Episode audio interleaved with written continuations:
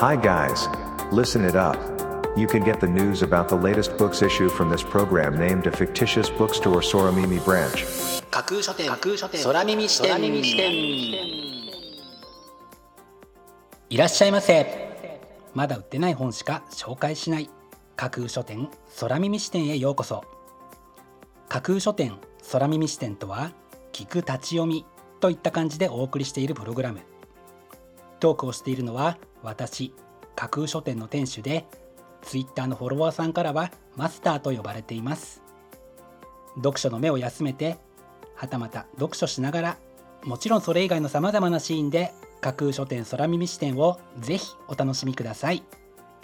ここで取り上げた本にどんな本かな読んでみたいなという気持ちが浮かんだらあなたのスマホやタブレットパソコンから Twitter やブログで展開しています架空書店にぜひアクセスしてみてくださいね。マスターのひとりごと。5月に入ってまだ2日目ですが激しい雷雨強い地震竜巻のような突風など自然の脅威をまざまざと見せつけられる出来事が各所で起きています。被害に遭われた方はいらっしゃいませんか？また動揺や心労がかさんでいるという方はいらっしゃいませんか？怖かった。大変だった。そういう気持ちをぜひ口にしてみましょう。紙に書きつけてみましょう。解決には至らないかもしれませんが言葉として吐き出した分だけきっと楽になれるはずです。それでは架空書店空耳視点がまず最初にお送りするコーナーはこちら。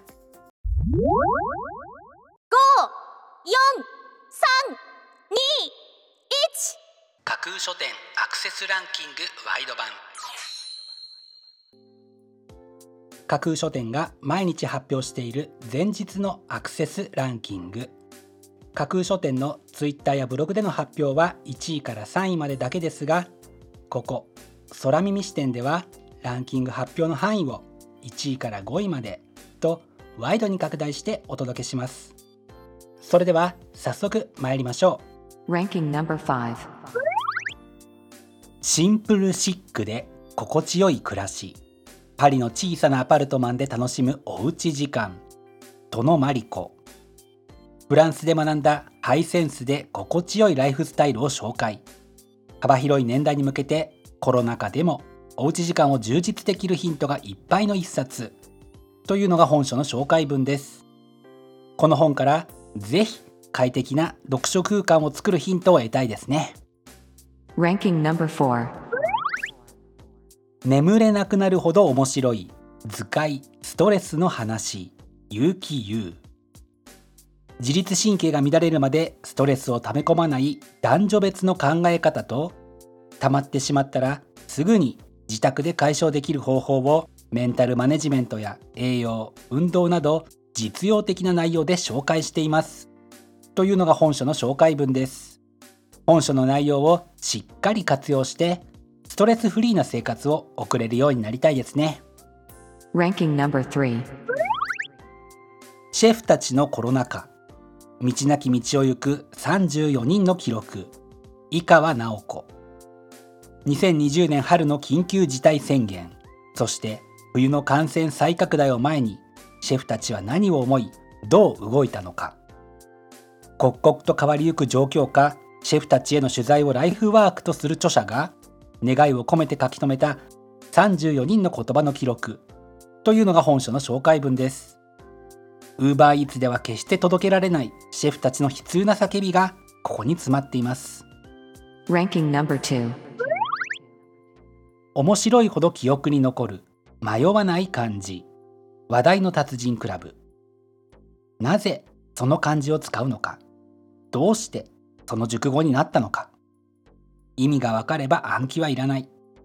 一流の漢字知識と語彙力が面白いほど身につく本。というのが本書の帯に書かれたコピーです。なるほどそういうことだったのか。と納得させられることが非常に多そうな一冊です。Ranking number 1こじらせ美術館。恋愛家族友人師弟関係自意識。歴史に残る芸術は偉大なるこじらせから生まれた。巨匠たちのダメ人間エピソードと作品の秘密を代表作やキーアイテムのイラストなど視覚的要素満載で分かりやすく解説する。というのが本書の紹介文です。こじらせでも何でも突き抜けることの大切さとその強大なエネルギーをぜひ見習いたい。というわけで見事にランキング1位に輝きました。本日のランキング1位になりました中村邦夫さんの「こじらせ美術館」は法務社から5月26日発売です。では本日のランキングをもう一度おさらいしましょう。第5位シンプルシックで心地よい暮らし。第4位眠れなくなるほど面白い図解ストレスの話。第3位シェフたちのコロナ禍。第2位面白いほど記憶に残る迷わない感じ。そして第1位はこじらせ美術館。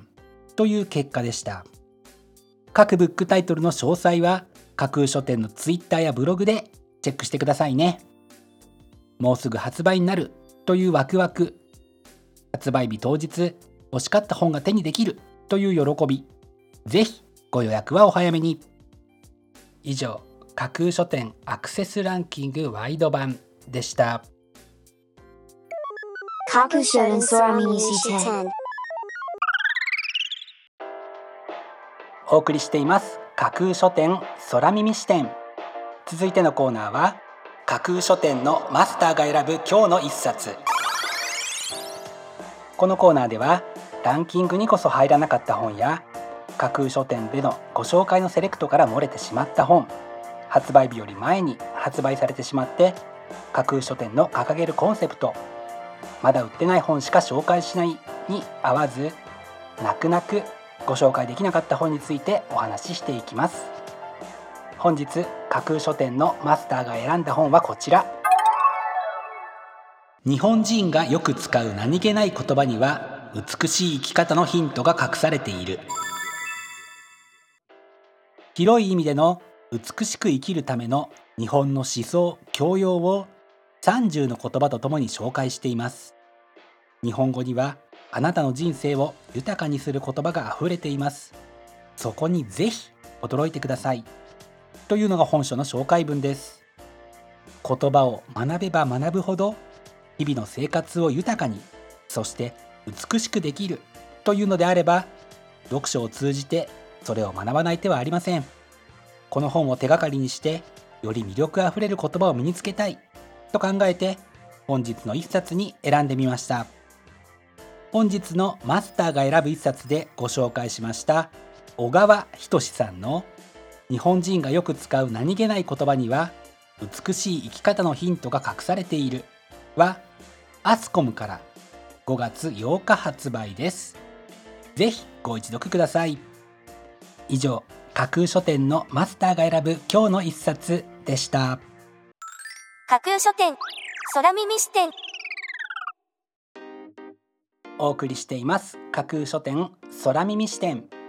最後を飾るコーナーは空耳視点限定で告知します。明日の架空書店のセレクトテーマ。明日架空書店でご紹介するブックタイトルのセレクトテーマは理想を求めて。あなたにもいくつかの理想があると思うのですがそれを実現するためにはどのような手段が考えられるでしょうか。研究試作それとも力の行使でしょうか。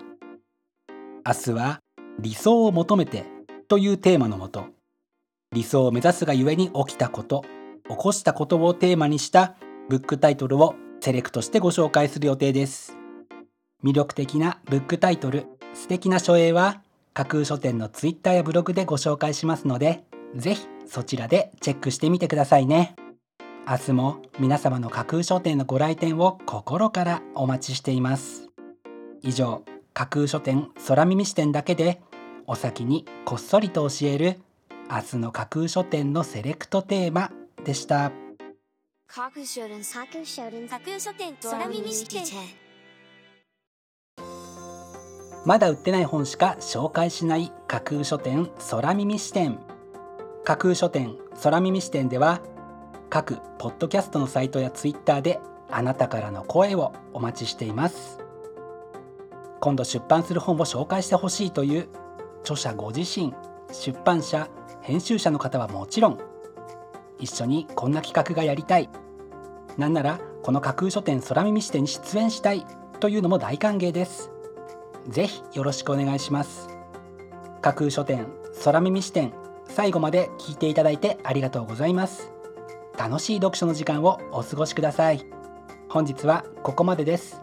またお耳にかかります。ごきげんよう。